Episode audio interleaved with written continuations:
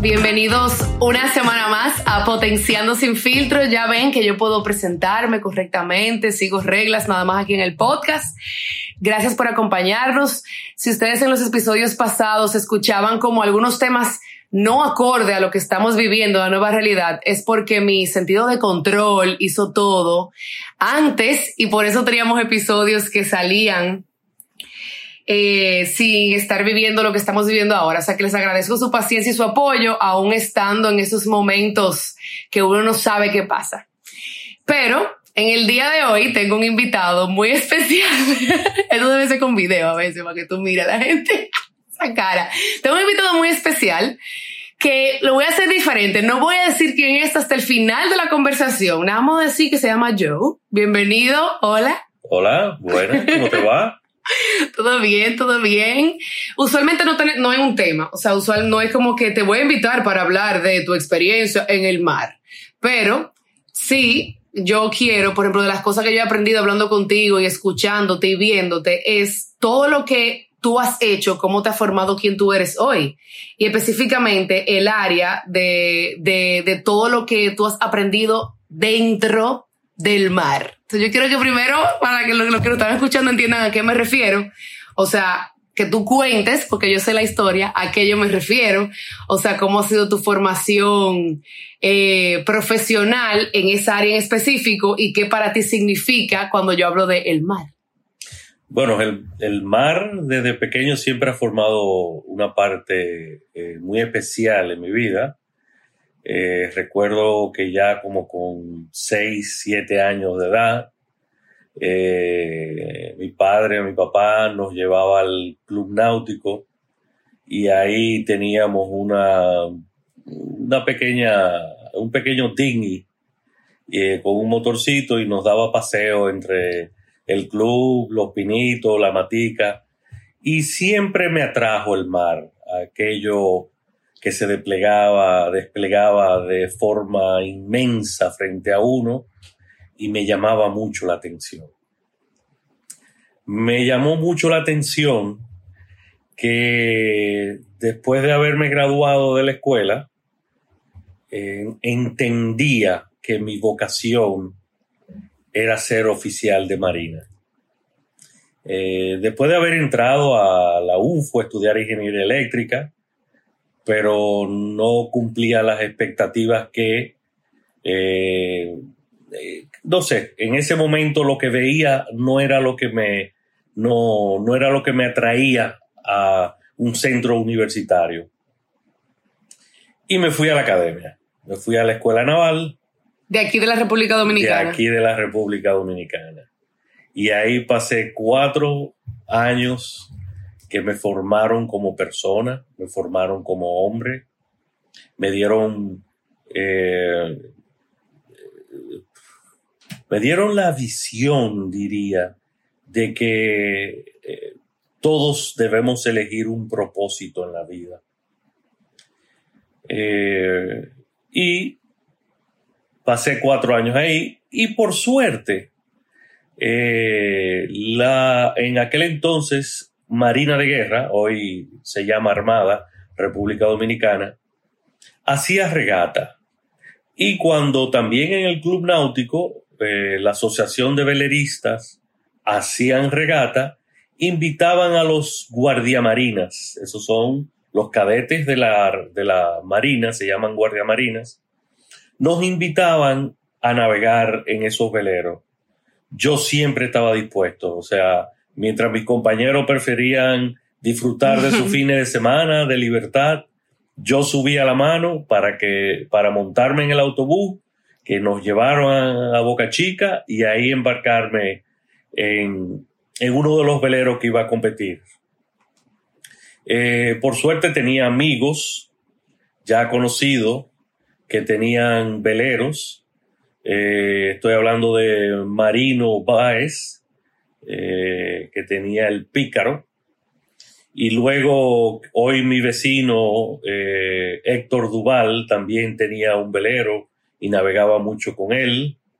Llegué a navegar con don Tony Whitco y llegué a navegar en un momento con don Escipión Oliveira, que era padre de eh, una compañera mía de estudio en la escuela. Entonces había cierta familiaridad que me permitía acercarme a, ese mundo que aunque vivía una semana entera eh, eh, dentro de una academia sin salir, me sentía parte de. Me graduó de la escuela naval, hoy academia, y bueno, vienen las asignaciones y los puestos, y eso me aleja un poco, me aleja un tanto del, del ambiente marino. Aparte de que me casé bien joven, eh, tuve una hija bellísima, preciosísima, era el centro de mi vida en esos momentos.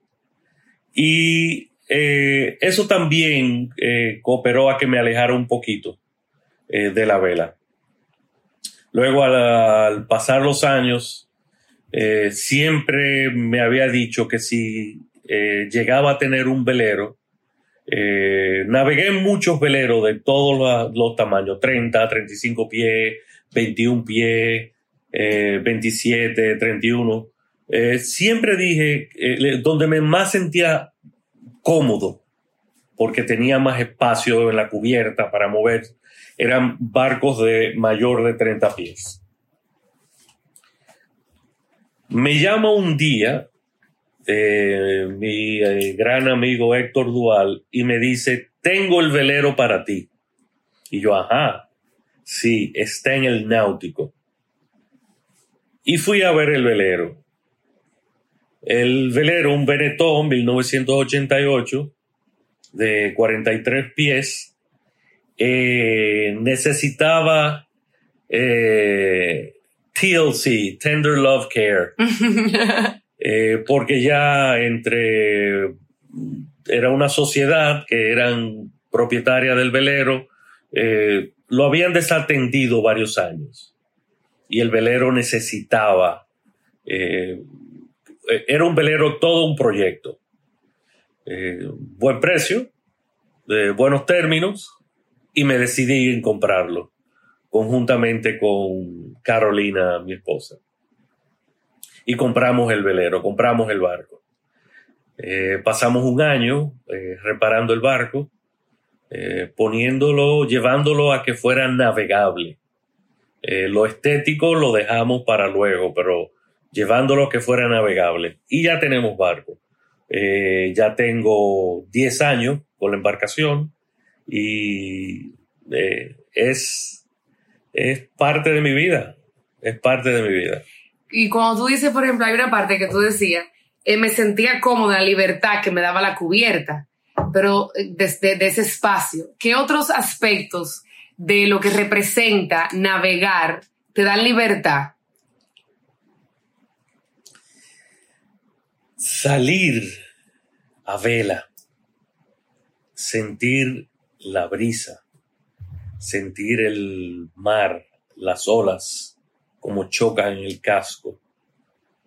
No tener un motor es vivir los elementos naturales que te, te envuelven y tú percatas, tú te percatas de dónde viene el viento, cómo tienes que ajustar tu vela y sales, sales al mar. Eso para mí me da una libertad de que eh, sin arrogancia, no estoy dominando los eh, elementos naturales, pero voy con ellos. Y eh, mi sueño se me abre enfrente a mí de que puedo llegar a cualquier parte del mundo de esta manera. Puedo eh, como era el, cuando tenía 20 años un, de bar hopper, ahora puedo ser un island hopper. Claro. Y navegar todo el Caribe o navegar, eh, cruzar el Atlántico. Eh, que, el cruce del Atlántico es precioso. Luego te hablo de él. y esa sensación de tu poder ser parte de ese mar, creo que a aquellos que salimos y navegamos eh, lejos de la costa, eh, nos da esa sensación. ¿Y cómo tú sientes, por ejemplo, como que yo no, no, imagino que algunas personas que nos están escuchando no necesariamente han salido a navegar, pero cuando tú relatabas como el, sentimiento de, de, cuando uno está ahí en, en, el velero o en el mar, es, es la vida, o sea, es el hecho de, como tú decías, de que, ok, aquí yo no tengo control, pero yo, yo fluyo con lo que está pasando, pero tengo, estoy abierto a posibilidades. O sea, ¿cómo tú sientes que esas habilidades que tú aprendiste y que obtienes dentro de cada navegación, tú las aplicas día a día en, en lo que es vivir? Mira, la academia te prepara no solo para la vida, sino para lo inesperado. En el sentido de que son tantos los retos eh, académico, físico, disciplinario, eh, una formación integral, que tú logras eh, con objetividad desempeñarte en cualquier área de tu vida, en cualquier empresa que te decidas realizar. Hay, algo muy específico de las enseñanzas eh, dentro de la academia me, marcó mucho. había un ejercicio, eh, o un ejercicio no, más bien era una tarea que se le asignaban a un guardia marina eh, semanal. Había un guardia marina que era encargado de el reloj. Hay un reloj náutico que tú estás en una habitación de un cuarto de bitácora, sacas tu reloj, abre tu reloj, le das eh, cinco veces, le da cuerda y el reloj tiene su hora. Anotas la hora del reloj en, una, eh, en un libro control, en una bitácora de reloj, un, un libro control. Pero a la vez enciendes la radio y escuchas la hora de, en este caso nosotros escuchábamos la hora de un reloj atómico que tenía muy poco atraso eh, del Observatorio Naval en, en Venezuela. Entonces, esto te daba cuatro tonos y te decía, al oír el tono, serían las 10 horas, 00 minutos, 00 segundos. Entonces, pip, pip, pip, ahí tú chequeabas entre eh, la hora del, del tono que te, te la había anunciado y la hora que tú tenías tu reloj. Entonces tú marcaba la diferencia en segundos que pudiera tener tu reloj y la hora de un reloj atómico que casi no tiene eh, eh, atraso, no, no tiene variación. Entonces, cuando tú ibas a hacer un cálculo astronómico, que cogía tu sectante, hacía un ejercicio de bajar un astro al horizonte y hacías tu medida, y aplicaba la hora, la hora del reloj, tú le aplicabas la corrección. Entonces había un, teorema que decía, error conocido no es error, porque ya tú a sabiendas le aplicas la el correctivo. Entonces muchas veces la vida es así. Podemos ir navegando y hay un cambio, una variación de viento y yo le pongo un correctivo a mi vela, o la caso, o sea, las, la traigo más hacia adentro, o la río, la suelto, para que abra un poco más y suelte más viento. Pero ¿qué pasa, por ejemplo, en esos escenarios, en el mar y en la vida, que tú no sabes, o sea, que tú no sabes que tú podías arriar la vela o que eh, no era un error conocido sino que qué pasa cuando de repente tú en el mar te, te, te presenta con un cambio climático que no estaba estipulado o con un, un, defecto que surgió en ese momento en la vela o un fallo de, de, del, del, crew que anda y de repente te quedas sin, sin una pata, como dicen. O sea, ¿cómo tú, cómo tú manejas esas situaciones? Mira, en la navegación hay que anticiparse mucho las cosas. Eh, si vas navegando y ves eh, una nube de tormenta en tu horizonte, caza tus velas, no te arriesgues. sabes que tu trayectoria y la trayectoria de esa nube se van a encontrar en algún momento.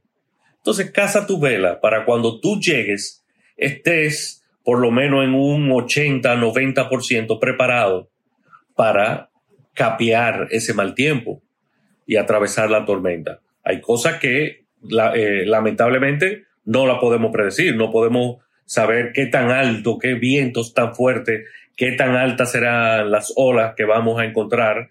Y ahí es amárrate y adiós suerte. Eh, ah. y, tratar de seguir navegando con la corriente. En este caso, eh, inclusive no podemos ir ni en contra de la tormenta ni en contra del oleaje, sino que tenemos que dejarnos llevar por la corriente, capiar el temporal, dejar que pase el temporal y entonces volver eh, a tomar nuestro rumbo hacia donde íbamos. ¿Y qué momento en tu vida tú sientes que tú, con el conocimiento de ese capeo del temporal, tú lo pudiste aplicar en un ámbito personal y que después te diste cuenta como, wow, navegué esto smoothly? O sea, ¿qué momento tú puedes recordar de tu juventud o en algo en específico que tú dices, que tú sientes que tú aplicaste todas estas herramientas que aprendiste en la navegación, la aplicaste en tu vida personal y que es algo que siempre está constante en ti, que tú dices, claro, o sea, yo sigo siendo un marino? Mira, la palabra hoy en día es resiliencia. O sea, eh, mantenerte ahí, batallar hasta que pase porque las cosas pasan. Eh, dale tiempo al tiempo, que las cosas pasan. Eh, todos esos refranes que la gente aplica, eh, es, más oscura la noche cuando ya está por amanecer. siempre al final del túnel viene la luz.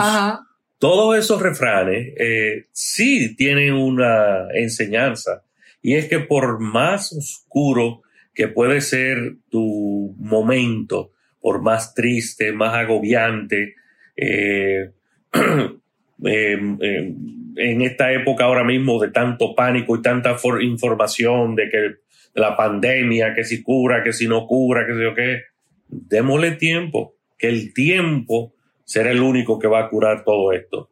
¿Cómo lo cura? O el tiempo será suficiente para que eh, vengan con una, eh, una vacuna o el tiempo porque nos dio a todos, algunos asintomáticos, otros pasaron sus crisis eh, y la superaron, lamentablemente otros no, y eso es lo triste y eso es lo que asusta, que aquellos que no pueden ser cercanos, o podemos ser nosotros mismos. Pero debemos darle tiempo a que eso suceda, a que llegue. Y cuando llegue, entonces eh, ponemos el correctivo. Pero ¿qué pasa? Por ejemplo, ahora se habla mucho también de que hay, que hay que anticiparse y programar y la planificación estratégica ahora está de uno mismo, o sea, en esta nueva realidad.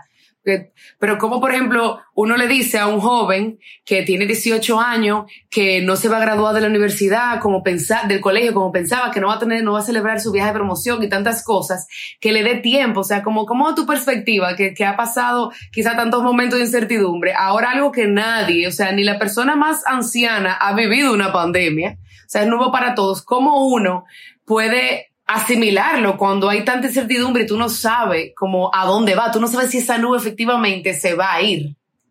De la manera que tú sabes que se van.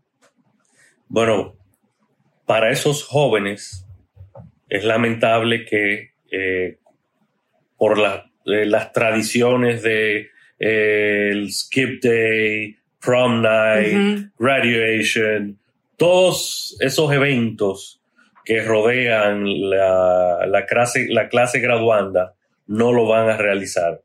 Y sienten ese vacío porque años tras años, de que ellos entran en el colegio, ven que los de cuarto eh, se están graduando y tienen todos estos rituales. Y ellos querían llegar ahí para poder ejecutar, poder realizar esos rituales. Lamentablemente no le va a pasar a la promoción 2020 no algunos puede ser que sí, de una manera privada o digital, no sé cómo lo hagan, pero no va a ser igual. Eh, ¿Qué les digo? eh, pasen el temporal, que más adelante vendrán mejores vientos, eh, mejores mares y navegarán más lejos. Y eso quedará atrás y no será importante ya. Sí, al final es como esa frase de que todo pasa. Y yo siento como que ahora, como que si yo me pongo a pensar en las cosas que me preocupaban hace 10 años, yo decía, yo digo como que, wow, pasó y pasó de una manera tan smooth que en realidad no fue tan relevante como lo veía. Pero hay algunas que uno las recuerda y hasta sonríe. Entonces, ¿cuáles son aquellas navegaciones impresionantes que tú recuerdas, sea porque fueron divertidas, sea porque fueron las más, con el equipo que más te, te, aprendiste, o aquella que tú decías, y yo voy a poder hacer eso? Eh, mira, hay dos navegaciones que la, una la disfruté muchísimo y otra que no se repita jamás en mi vida. Eh, empezando porque el marino que dice que no se marea es un hablador. ok, porque llega un momento que tu cuerpo no reacciona igual y te marea. Y entonces ya, ¿no? Eh, veníamos una vez de Calderas en Baní a Santo Domingo y desde que salimos de Punta Salina eh, teníamos un mal tiempo frente a nosotros. Y como salimos a las seis de la tarde, todo estaba bien tranquilo, pero cuando llegamos a ese punto allá afuera, eh, era un desastre. Y yo no arranché, o sea, yo no aseguré todo lo que tengo adentro del barco. Y cuando llegamos a ese punto, todo ahí abajo estaba volando y saltando y rompiéndose y la, gaveta abriéndose. Y he bajado a, a cerrar gaveta, a recoger cosas, y a organizar para que no siguiera todo estrellándose y rompiéndose dentro del, velero. Cuando subo, son dos gotas de sudores por ambas sienes. Ya yo sabía que estaba perdido. Eh, mi recomendación y que la ejecuté en ese momento fue comer, porque hay que comer, aunque sea de poco en poco, pero comer. Eh, cogí galletitas de soda, me la comí se devolvieron. Cogí un melón, partí un melón en varios pedazos, comencé a comer melón, se devolvieron. Hasta que decidí acostarme un rato.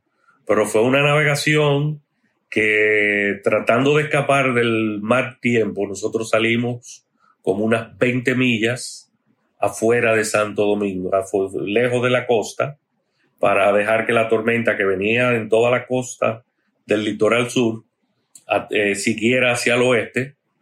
Eh, y nosotros sabíamos que estábamos frente a Santo Domingo, pero Santo Domingo no se veía porque teníamos una cortina de lluvia, una cortina de una tormenta tan fuerte que no se veía ninguna, ninguno de los bombillitos. Ya al, la próxima noche, como a las 2 de la mañana, es que vemos eh, las lucecitas que comienzan a desaparecer. Ah, comienzan, perdón, a desaparecer, a, salir de nuevo. Y nos damos cuenta que ya eh, podemos girar hacia adentro para entrar a, a, muelle de Santo Domingo. Esa fue una experiencia que eh, fue muy, muy, muy desagradable. Eh, pero la navegación más linda que yo creo que todo marino desea realizarla o una de ellas es eh, cruzar el Atlántico a vela. Eh, tuve la dicha y la grata sorpresa que mi compañero de promoción en ese momento era el comandante general de la Armada y sabiendo mi experiencia, conociendo mi experiencia a vela, me designó eh, jefe de misión para ir hasta Vigo, en España, a recibir eh, y traer eh, lo que eh, hoy en día es el buque escuela de la Armada. Es una embarcación de 54 metros, tres palos, con capacidad para 42 marinos a bordo. y preparamos la embarcación y salimos desde Vigo hasta el puerto de Las Palmas en Gran Canaria. Ahí hicimos una pequeña escala de reabastecimiento y de ahí proseguimos hasta aquí, hasta Santo Domingo. Fueron 22 días. ¿Y qué pasa? ¿Qué pasó en esos 22 días? Fueron 22 días de cruce atlántico. Eh, por eso yo digo que estar en mi casa eh, Ahora, ajá. es una cuarentena cómoda porque el espacio en la embarcación es, un- es más reducido. Tienes todo, tienes tu radio con música, tienes tu, te, te llevé libro para lectura, eh, hay tiempo de ocio, de si no estás de servicio, co- comparte con los demás of- eh, oficiales o marinos que van contigo. Pero como se hace una rutina, y es una rutina, eh, podríamos decir, estricta en cuanto a la hora que entras y sales a cumplir con tu rutina, con tus deberes, eh, el tiempo pasa rápido porque tienes una tarea y ya tú estás pensando en lo que debes hacer cuando entras al servicio. Entonces, eh, son ocho horas de servicio diaria dividida en, cue- así se dividió la, la, la- la rutina, eh, ocho horas de servicio diario dividido en dos turnos de cuatro horas eh, y 22 días que pasaron de una manera eh, eh, rápida. ¿Y qué lección, tú te- qué lección tú sientes que tú aprendiste que tú no habías aprendido en otras navegaciones en esa? Mira, una embarcación a vela de esa, eh, de esa magnitud yo nunca la había navegado. Había visto muchas, eh, había leído de ellas. eh, sobre esta antes de irme, leí de la embarcación, eh, vi sus cantidades de vela, estudié el velamen, estudié su capacidad, su,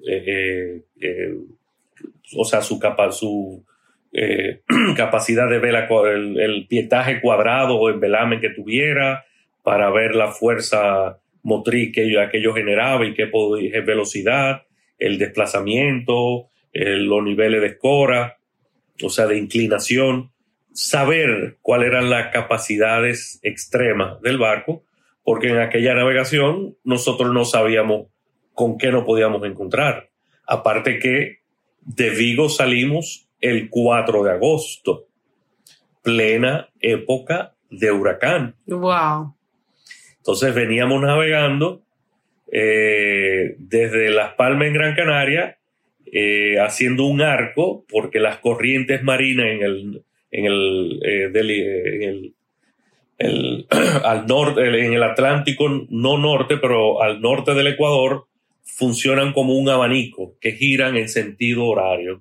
Entonces, vienes en ese arco, vas bajando de Gran Canaria hasta eh, Cabo Verde, la isla de Cabo Verde, y de ahí la misma corriente te entran a las Antillas Menores y de ahí al Mar Caribe.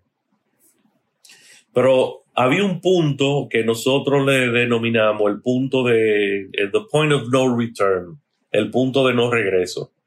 Porque si venía una tormenta, eh, ya cuando allá hubiéramos hecho el arco eh, de, de- de irnos alejando de, Cabo Verde para entrar al Atlántico, ya lo único que podíamos hacer era eh, o correr hacia el norte y devolvernos, o ir hacia el sur, dependiendo de qué- qué paralelo estuviéramos para escaparnos de las tormentas. Pero las tormentas en Atlántico se generan en Cabo Verde, Wow. en esa zona. O sea que eh, queríamos pasar y ya estar eh, en el eh, llegando a las Antillas Menores. Gracias a Dios no se presentaron ninguna tormenta y lo raro en toda esta navegación que solamente vimos dos embarcaciones en todo el Atlántico. ¿Y por qué pasó eso? ¿Por qué tú crees que pasó eso? No sé, ni, ni me imagino. Bueno, las embarcaciones de carga, al, al ser motoriz- motorizadas, viajan en, en líneas rectas. O sea, van de punto A a punto B. Nosotros que veníamos a vela íbamos aprovechando tanto la corriente marina veníamos montados sobre las corrientes marinas como eh, eh, los vientos. Eh, entonces no estábamos en ruta de, barco de carga. Entonces, pero ya entrando al, a las Antillas Menores, vimos un buque de carga que venía, podríamos decir, de la costa este de Estados Unidos y como que fuera para Sudamérica o la costa este de Sudamérica, iba bajando por ahí. Y fueron las únicas dos embarcaciones. Y en todos esos momentos que tú veías el mar y no había nada, o sea, ¿qué tú sientes que fueron aquellas cosas que tú aprendiste de ti en ese momento de silencio? Porque también nadie tiene la oportunidad de escaparse, porque aún ahora que estamos en distanciamiento social, uno está conectado, está con personas, está como todavía on, porque estamos muy pendientes de qué viene, pero ahí en el medio del mar las conexiones son limitadas con el exterior. Eh, tú sabes a dónde vas, pero tienes que estar bien pendiente de que puede cambiar en un segundo ese trayecto. O sea, tú sabes dónde tú quieres llegar, pero tú no sabes necesariamente por qué vía vas a llegar. La ruta que vas a tomar. Y tampoco tú sabes lo que va a pasar dentro de ti en esa transformación durante esos 20 y algo días. O sea, que tú sientes que es algo que tú puedes decir como, yo entré de esta manera y salí de esta manera.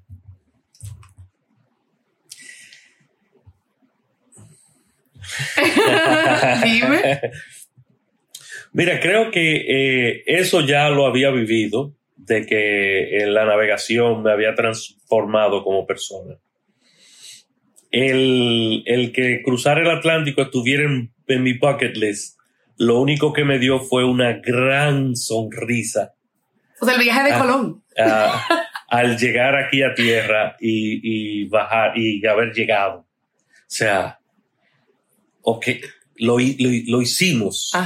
Porque éramos 23, éramos 10 eh, entre oficiales y marinos de República Dominicana y 13 de Bulgaria, búlgaros, que fueron los que vendieron el barco, que nosotros se lo recibimos, pero el contrato ellos tenían que entregarlo aquí en Santo Domingo y fue el, y aprovechar de entrenamiento y que nos enseñaran cómo era la embarcación. El llegar aquí, eso fue... Eh, ¿Tú tienes un bucket list? Claro. ¿Has tachado algo de tu bucket list? Sí, los elefantes, o sea, compartir con elefantes. Ok. ¿No te dio una gran satisfacción? Sí, es indescriptible, como que uno siente que es más grande, como que tú, uno dice, wow, el universo me entregó algo que yo estaba pidiendo, como, pero y tú lo, lo, lo, lo materializaste. Ajá, sí, Exacto. Eso me pasó. Eh, eso me pasó. Y por ejemplo, tomando eso como referencia, ¿tú sientes que uno debiese tener esos bucket lists, pero, pero ¿qué pasa? Como que a veces hay personas con las que yo hablo que me dicen, no, a mí no me gusta tener como, no, no es que no me gusta tener, hay muchas personas que el tema de los vision boards o de los bucket lists no necesariamente lo tienen porque sienten que se pueden decepcionar si no se le da de esa manera. Cuando son cosas así como viajar, cruzar el Atlántico, porque no necesariamente son oportunidades que se le presentan a todos, o sea, de repente tú lo puedes hacer a través de una expedición de 3D, pero no todo el mundo lo puede literal hacer de la manera que quiere. Pero, por ejemplo, como que en general, la experiencia que uno, que uno aprende de la gente que navega, de lo que uno lee, y en tu caso que lo vives, ¿Cómo tú sientes que esos mapas de sueño, que esas metas que pueden tener las que uno puede tener, que e, esa, e, ese, ese go, más que bucket list, ese, ese to-do list, ¿cómo tú sientes que, que en realidad uno puede manejarlo expectativa versus realidad? Mira, al inicio te mencioné que la academia algo que da es un sentido de propósito.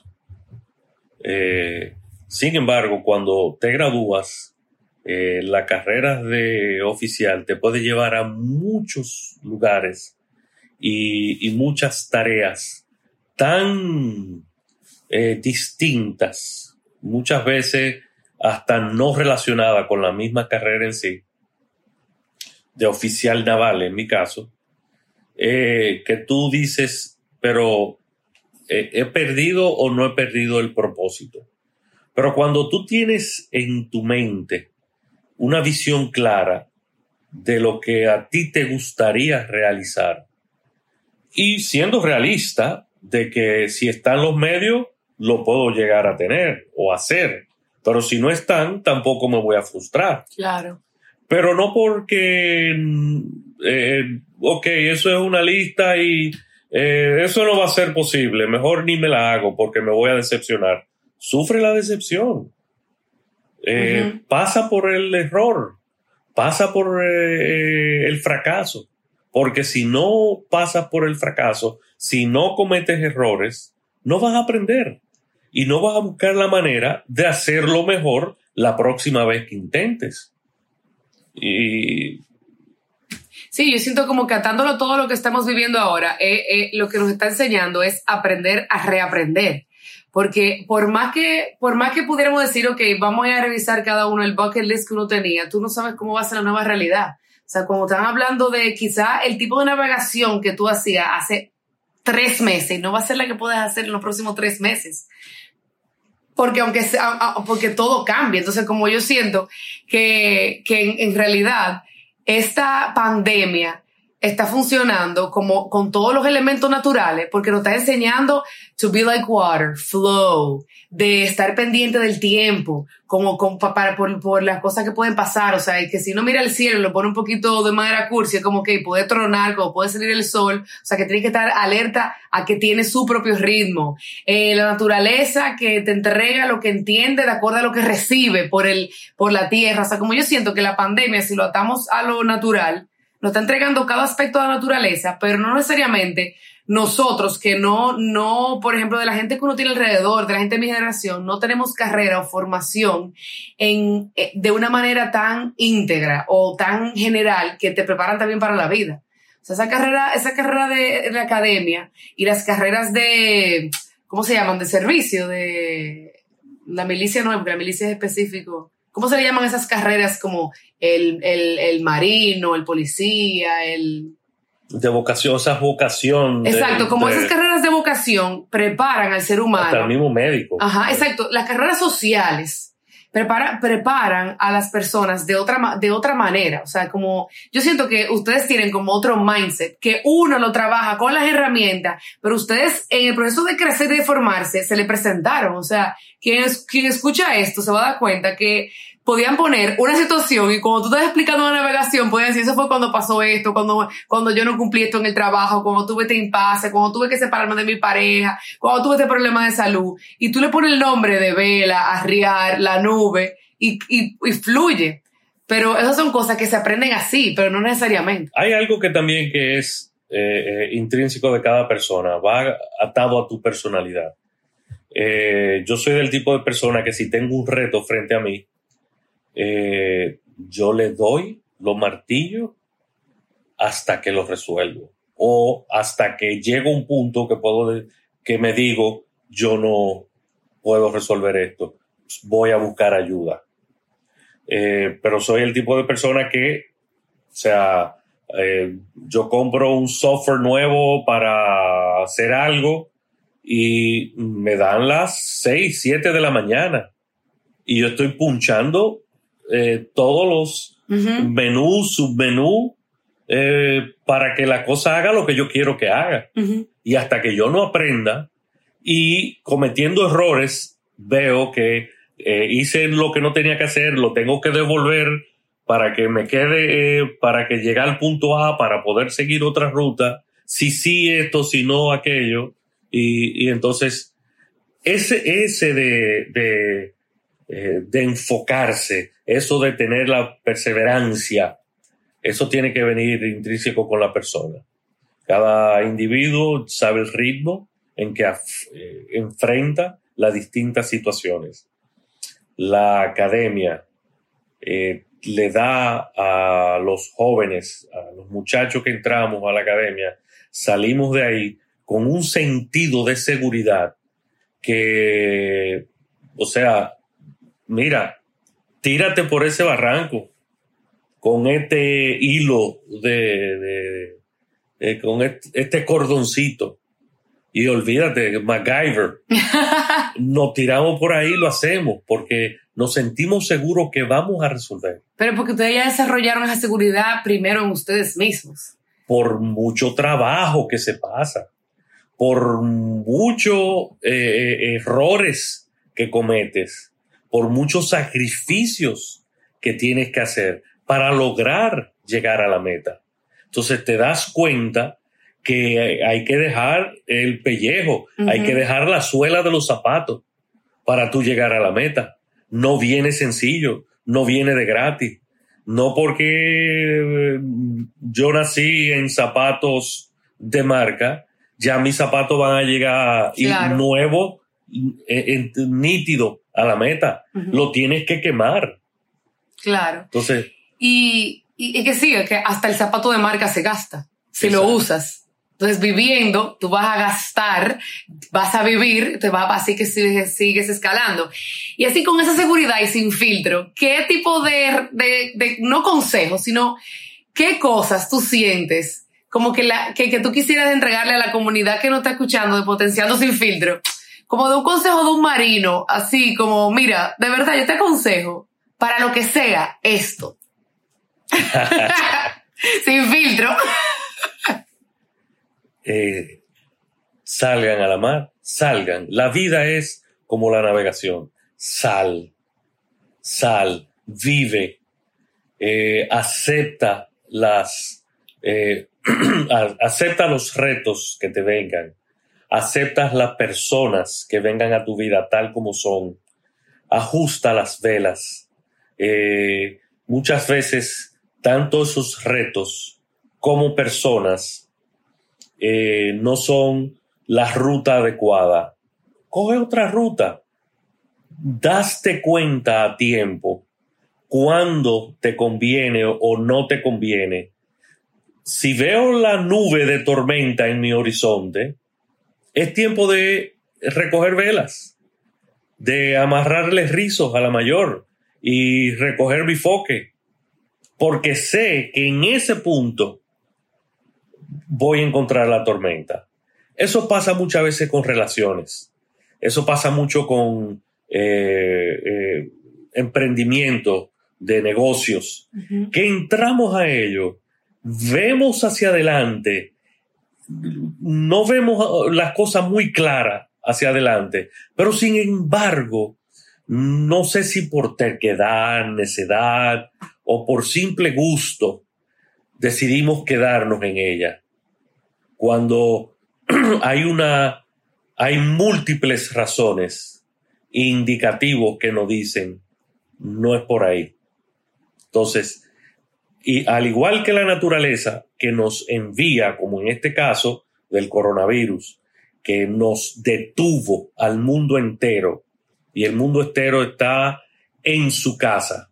Eh, la actividad eh, la actividad humana se, se, redujo a una mínima expresión. Entonces, igual como el mundo nos está diciendo ahora, igual como eh, el clima si sales a navegar, igual como cuando tú conoces personas que te, te están dando mensajes y tú dices de temprano, es que no es compatible a mí, es que no es esto lo que yo quiero. Ah, que viene un amigo y te dice, yo tengo un negocio buenísimo, vamos a invertir aquí. Y tú, y te lo pinta y te enamora con el negocio, pero eh, no es lo que tú quieres. Entonces, no lo hagas.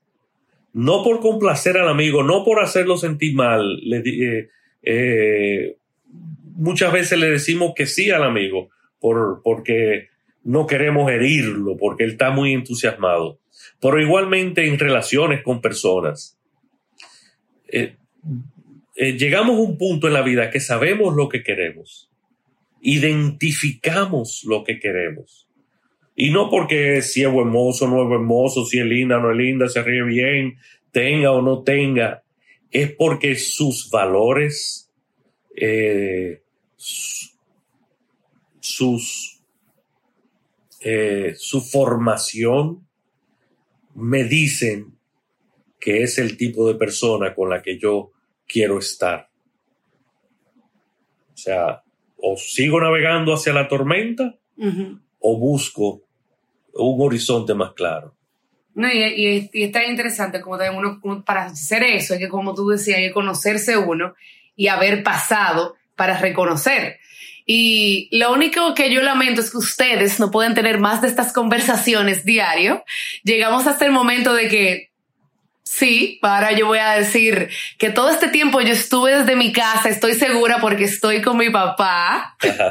y de verdad que para mí es un orgullo poder un poquito de lo que siempre conversamos y de lo que yo veo, porque tú eres más de acción también, como dejarlo grabado y quizás egoístamente para mí y mis hermanos, que sé que lo van a disfrutar y la gente que te quiere, porque tú eres una persona desde fuera que es así, si no, si tengo que escribir como escribo mis invitados, primero duraríamos una hora y media, porque de ti tengo mucho más que decir, pero también una persona de lujo, o sea, como... Gracias, eh, ahí me pongo emocional, porque sí, o sea, para mí es como un privilegio yo poder decir que mucho de lo que soy, de lo que aprendo, es porque veo coherencia en lo que tengo cerca de mí. Y también es impresionante cómo, cómo puedo aprender de un ser humano. O sea, quitarle, no, vamos a llorar, quitarle la palabra papá y puedo decir, no, es que no es mi papá, es que de ese hombre yo puedo hablar.